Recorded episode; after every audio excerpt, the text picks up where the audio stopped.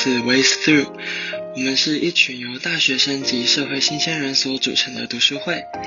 我们每隔一段时间会针对特定主题挑几本书或看几部电影，通过聊天分享的方式记录我们的学习时光。最近我们选择了佛学经典，我们挑选了数十篇经典的经文，慢慢从零开始认识佛教的世界观。今天我们要读的是《首楞严三昧经》，讲的是最极高超觉悟的法目，讲的是最高超觉悟。我们开始吧。那第一个就是首楞，那就是它翻成中文就是勇健的、健壮的勇士的这些意思。然后伽马应该是伽马，就是行行进道路的意思。所以这两个字组合成的第一个字，我们也看到第四排，它就是勇健等持或健行，就是呃勇健的行进在道路上的一个勇士。第二个段落那个三三味经三昧经，它的意思就是心态经由专门的锻炼，然后成为一个整全或平等的持住状态。我想说，就是应该是一个很完整、很厉害的状态。对，那所以所以这两个词组合起来，就是最下面那一行，就是借由前面我们很勇敢、很健壮的行进在道路上，然后我们就可以。一趋向去达到心态上的平等的一个修为，那这是《首楞严三昧经》它这一本书，它可以带给我们的一个帮助，然后让我们去前往比较高深的佛法。好，接下来就进到《首楞严三昧经》的第一个小节。那这个小节呢，它是就是要介绍它这一本经文可以用在哪里。那他就说，这一本经文主要是在说明禅定相关的法目，或是禅定的方法。那像是神通啊、如意这些不同的法门，都会被包含在《首楞严三昧经》之中。也就是说，我们只要读了《首楞严三昧经》，它就可以帮助我们去趋向那个最极高超觉悟的法目。好，然后我看到这个词的时候，我就想说到底是什么，然后我就去 Google 最高超觉悟。然后在 Google 前，我脑袋里已经有一个画面，就是那个七龙珠的主角的那个。然后我去 Google 之后，就真的出现七龙珠的那个主角的公仔啦，但是就觉得很可爱，就是这样。好，那所以它就是可以帮助我们往修炼的道路前进嘛。那这本经文它就是说，它其实就是拿来修炼用的。白话文翻译，这是我自己写的啦，不是他写的。我就觉得它有点像是练功的一个宝典。那那只要你跟着这个修炼，你就有可能会成为菩萨。那所以你把这个修炼很精实的做到，就是菩萨本人，他就是可以完整的体现这个首楞眼三位眼。再来就是第一节它。实际的内文的话，就写到首楞严三位，呃，首楞严三位它到底像是什么呢？那他就给了这三个譬喻，他就说，就像是池水、泉水、江水、河水都会流向大海，那也像是转轮王，他所到之处都会有英勇的将领和四种军队的伴随，那也像是转轮王在行进时，七项珍宝都伴随。那他在佛经里的意思就是。菩萨他所有的禅定相关的知识，什么等持，然后法门，全部都会包含在这个这本书里面。就像池水、江水、河水都会包含在大海里面。那第二个就是一样，是所有的法门都包含在首楞严三位之中。那再第三个是。只要菩萨在修行首楞严三位，那那里就会有等持的伴随。简单来说，就是这本法门就是，呃，这本书就是所有法门的都包括在内啊。嗯，哎哎，然后再来是第二节，那第二节它就有个故事，是佛陀去回应坚毅菩萨的提问。那他借由这个提问，就也介绍了首楞严三位的名称跟特色。那他说，首楞严三位，它除了是我们在修炼的法门之外，它也是我们修炼的动力来源。那透过首楞严三位，我们可以，这这就有点难，视线涅槃又不止于涅槃，而能不断修炼。我觉我自己个人觉得是，它可以让你通往那个阶段性目标，但你不会止于那个目标之中，然后能够一直不断的修炼下去。好，然后再来是手楞严三位的第二小节。那这个小哎不见了，哦，对不起，说无垢称经，然后它的这是它的意义。那无垢称，它下面的意思就是已离开污垢，以离开污垢闻名于世，就是无垢称。它是以一个人叫做无垢称为核心角色，对，无垢称是一个菩萨。然后，呃，这个经文的重点就是在说菩萨的菩提道，他如何高阶的对众生展开教化，那或是如何高阶的去教育大家。那那这个高阶的意思就是说，他他的教学方法必须是让 他的受众有启发性，就是他在学的时候要能够跟着一起思考，而不是只是单纯的知识的灌输。然后再第二个是他要必须积极的。向很多很多人去教导，并且根据每个不同的学生的资质有不同样的教法，而不是让学生去接受你单一的这样的教法。那在第三个就是，就我们必须知道，菩萨行的观念和修为都是为了要为了让我们自己开通开通自己的世界嘛。那所以我们在教育的时候，不是常常会以一样一个概念或者是语言的系统去。必须先给出一些定义。那我们同时知道，我们要开通的同时，也必须要抛弃，就是要同时有这些定义，但又不能固守在这些定义里面，才能够真正的去达到那个通达性。然后这个他就是说，这三个是高阶的教化所有的特色特征，或所必须要有的元素。然后接下来他以这个官有情品的这一篇文章。来做解释。那这篇文章呢，它是以问答形式讨论菩萨到底要如何去度化众生，然后还有为什么到底为什么我们要去度化众生呢？就是人活得好好的，为什么他们需要被度化？那所以呢，他讨论的主轴就会是去挖掘到底那个根本的问题是什么，然后那个根本的问题又源自于人什么样的？又源自于这个世界什么样的情形之中？所以他这边是说，那个挖掘生命世界和修行，就是说那个根本的问题要安住在什么样的情形，就是它到底是在什么样的情形上奠基起来的。然后第三点是，等一下讲完那篇故事之后的一个小结论，所以等下再回来看。好，那然后所以第一节就是有两个主角，一个是妙吉祥菩萨，一个是无垢称。然后他们这篇就是以他们两个对话来呈现，那时候我就像他们在讲话，还是有谁要演妙吉祥，有谁要演无垢城？哎，有有有字幕吗？有有有。好，那那我自己演。要演啊演。我我来参与玩玩看。好好好。可是我国语不标准啊。没关系。没关系，他们都印度人嘛。要怎么演？当然会有字幕。我我要演哪一个？你演妙吉祥。那那你演我演不够成。好，那首先好，我就会放字幕。这边还是？我要写了。我是跟着你的。好。如何使众生解脱啊？除其烦如何除其烦恼？应该如理的用功。如何如何如理的用功？用功于不生不灭。合法不生，合法不灭。不生岂不善？不习灭善。善与不善根本为何？以身为本。身体的根本又为何？欲贪为本。欲贪的根本又为何？虚妄分别为本。虚妄分别的根本又为何？颠倒的概念认定为本。颠倒的概念认定根本为何？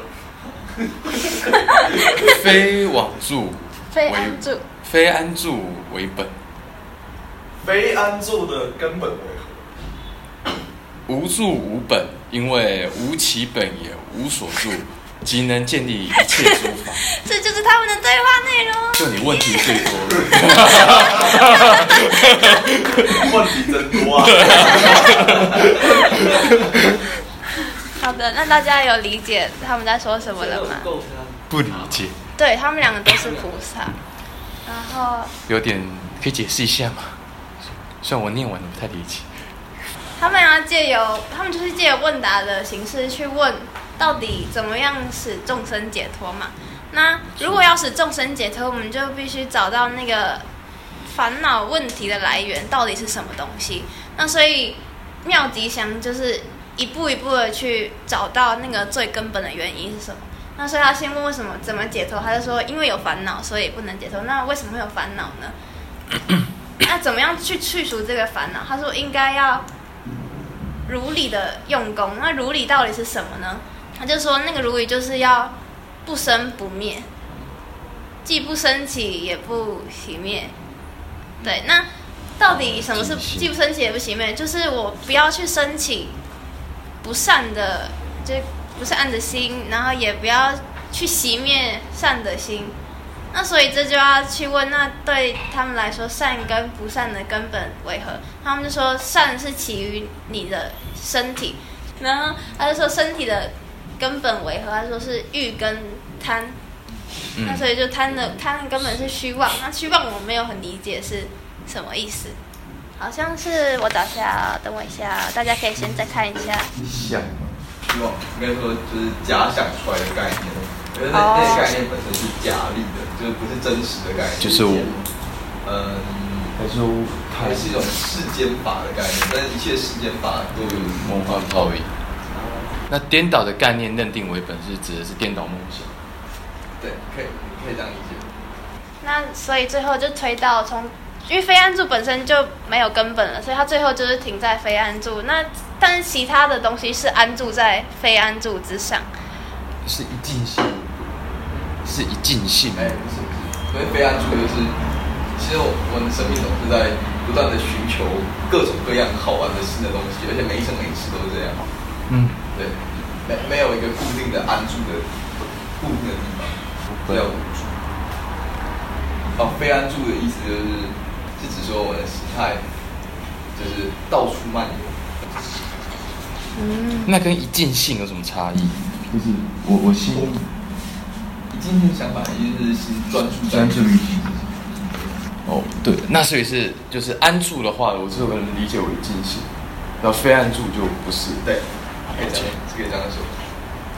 好，然后所以就是回到刚刚前一页，他最后一点，他就是说所有的项目，就是上面所说的那些，其实都是安住在非安住之上。然后接下来就进到那个天女品的第二个章节。那这一个章节，它是以一位天女为主角，然后这一位天女呢，她就是。同时是生成生文成的行者，也是独觉行的行者，也是大成的行者。那我觉得在现实世界，大家就可以想象双主修八几个系，然后又辅修八几个系，看起来很厉害。他到底是怎么办到的？然后就有，然后就有一位舍利子问他：“哎，天女天女，你这么多，就你这么多条路，那你到底是哪一种行者呢？”他想要把天女去规范到某一个类别的知识体系下。那天女就回答他说：“当他在指点生成生文成时，他就是生文成的行者；然后透过通晓因缘法，他就是独觉成的行者；透过不放弃大悲，他就是大成的行者。所以，他并不是某一种单一的行者，他是兼具兼备的。那这个这个故事就是告诉我们在佛教修行的道路，我们不应该去僵固自己，也不应该封闭自己，然后而是应该根据。”我们所要着眼的修为与事业去做，就有点像你在选系的时候，不应该因为你选历史系就钻在那个里面，你还是应该去呃变求一切法。好了，我乱讲，我觉得有点这种感觉。对，就是再说一下，声闻圣其实就是所谓小圣，就是修阿罗汉解脱那条道路。独觉圣是比较特别的东西，之前没有说过，那东西叫必之佛。必之佛的意思就是就是那个呃偏僻的僻去掉人字旁。必知佛的意思就是说他有自己的善根，所以他会在一个佛陀没有出世的世间，自己靠自己的智慧解脱出来。他不是听别人说的，也不是，但但他也没有成佛，可以，他是一个自觉者，那不是外道，对，不是外道，是靠着他过去可能累生累世界以前有听过，哎，然后这一生忽然想起来了，后忽然自己又领悟了，这啊成佛，他还是阿罗汉。在小圣的系统里面，那个东西比较像阿罗汉，对，阿阿罗汉可以转职，就是再再回来努力成佛吗？不行，就是在小圣里面不行，但是在大圣里面说可以。哦，那大圣行者就是为要成成菩萨，然后菩萨将来要成佛的，就是这三个。哦然后当然在这个说过圣说过圣经里面说这三这三个是不相违的。哦哦，不相违。当然了，这个大圣都说不相违，但是小圣，比如说阿毗达摩论里面就觉得就觉得他没有办法体会为什么他不相违。哦哦，就是各职业有各职业的划分这样。对，但是我个人认为是不相违的啦。对，诶那那既然不相违，为什么结果会不一样？哦，不相违的意思是说，有很多共同东西，比如说去除贪嗔痴是三个都要修的。哦，那最后结果会不一样，是看各自的因缘，你现在想要先成佛还是后成佛哦，了解。好的，？OK，那接下来就是受过曾经的第二第二个部分，就是入不二法门品。那入不二法门品，它的意思就是要进入一个法目，然后它不具有二分性的条理，所以就是入不二法门品。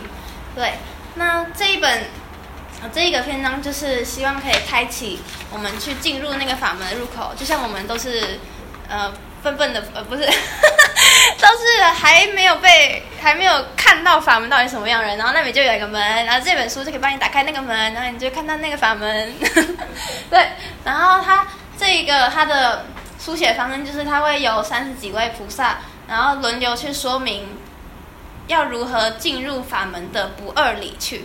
那他他们每一个菩萨说明的方式都有一个步骤，他就是会第一个会先扼要的说了一组概念，那这个概念它看似是可以做二分的，那再来说完这个二分概念之后，他就要去打破这个二分性，然后就是去说，嗯，除了在二分以外，其实他们都是一样的。然后第三个层次是最后会最后的那个无构成它它的层次，所以先不用理它。好，所以主要大家的说法就是会有步骤一跟步骤二，然后因为它列了就三十几个，所以我就把三十几个都列上来，然后大家可以看比较想要看哪一个。真理 VS 虚妄，哦，等等，知道，最后一个，我找一下。第一个跟最后一个，但是我可能也不理解哦，我就把它念出来哦。真理 VS 虚妄，哎，真理 vs 虚妄，所谓的真理叫做正确的判断，那虚妄就是错谬的论断。那这两个是二分的，这是刚步骤一，然后再来是步骤二，具备着观看真理者，甚至是看不到真理那个东西的，而虚妄那个东西也是看不到的。那理由何在呢？因为修行者并不是借由肉眼在看，而是借由智慧之眼之眼在看。那么如此的观看，我们其实就没有做什么分别式的观看。我觉得他的意思就是说，真理跟虚妄，我们都是用同样的一种方式去观看的。那为什么他们会是二分的呢？然后再来是举凡他的情形是既非观看，亦非分别观看，那就可以进入不二的法门了。就是见山不是山。我觉得有点像不一亦不一啊，不来亦不去，不长亦不断，不生亦不灭。好哎，我觉得像你刚才读就是阿毗达摩论小圣，其实我觉得算蛮好懂的，对不对？大乘佛教就会牵涉到很多知识论的问题，我觉得反而就不太好懂。大乘佛教真的是中人中人之资以上才能够读，然后中人之资以下，嗯，净土中来接引吧。对，然后啊，不过净土宗也也也说实在没有没有那么不堪啦，净土宗其实是是好方法。在在这里的意思，其实主要是指说，比方说关于真理本身，我们如果对真理本身有个概念的话，那个概念是离目体假的。嗯，但是老实说，在空的那一方面不会有真理跟虚妄的差别，就是真理跟虚妄都是同归于空的。那那那空这不可以这么说，只是，是当然了，到到中国佛教就会发展出一大问题。其实在在印度就已经开始吵了，就空中跟有中的问题。就是当然大家都知道一切一切都是空性。那有中这边呢，就比方说唯识中是有中嘛，就觉得最后一定还是有会有个什么。这两个东西在逻辑上是基本上对反的。那中国佛教其实对世界佛教或者是对整个佛教有一个大大的贡献是，呃，空中和有中的问题到了中国到天台中解决这个问题。他怎么解真空妙有，他只要把空和他只要把空和有划划开两个层级就好了。其实它很简单的，划开两个层级，就是就近是空，但是它毕毕竟来说其实是有。对，其实是就就是就就近是空，但是现世我们只能提到有，因为像灵光我的话很方法了，我我有一个意识，我有一个本体我，但那个本体我也不是真实的。哦，就是我一开始先从二分进入的时候，这就先从有进入。对对，可是当我一直修的时候，到最后我可以理解到说，其实不区分有去二分是没有意义的事情。呃，可以这么说。那大家大家还要看什么例子吗？啊，二十八了，那下一个。然后呢，那个妙吉祥又出现，他就说，上面那些三十几个贤士他们讲的，其实人在二分的范围。他说，因为所有的法目皆不带有言说，不带有解说，也不带有发表、谈论、认知。那当你不带有这些的时候，就是进入不二。然后最后，妙吉祥就说：“那那你那吴垢吴垢成，你听完我这一个发表之后，你有没有什么想要说的？”然后吴垢成就静默。啊，妙吉祥就说：“哇，吴垢真你好棒哦！”他就跟大家说：“这就是菩萨们的不二法的门口之进入啊！就是吴垢成就是那个最高的无语的境界，但大家从他的无语中体会到了某种不二法门。那这就是这个故事的结局。对不过是为什么说点点点？就是这点点是你打的吗？还是还是？哦，对啊，我想说那个无言呃无语，删掉，是空空。蛮可爱的。做哲学也相信语言没有表达，没有办法表达那个，嗯，大家相信吗？不相信。大家相信。哎，所以跟上礼拜说的一样，是用任何言语来描述这个不二法门都是错误的，都都会有偏误。对。都非真。不过当然了，这个我们这样相对来讲，是因为西方哲学是最执着于语言的，好像相相只要相对于它，好像没有显示出不太执着了这样。可是其实印度哲学在用语言上面还是很厉害，只是只是他他有一个意识，他不执着于语言，但西方哲学没有这个意识。嗯，好，所以这边就这样。好，感谢各位。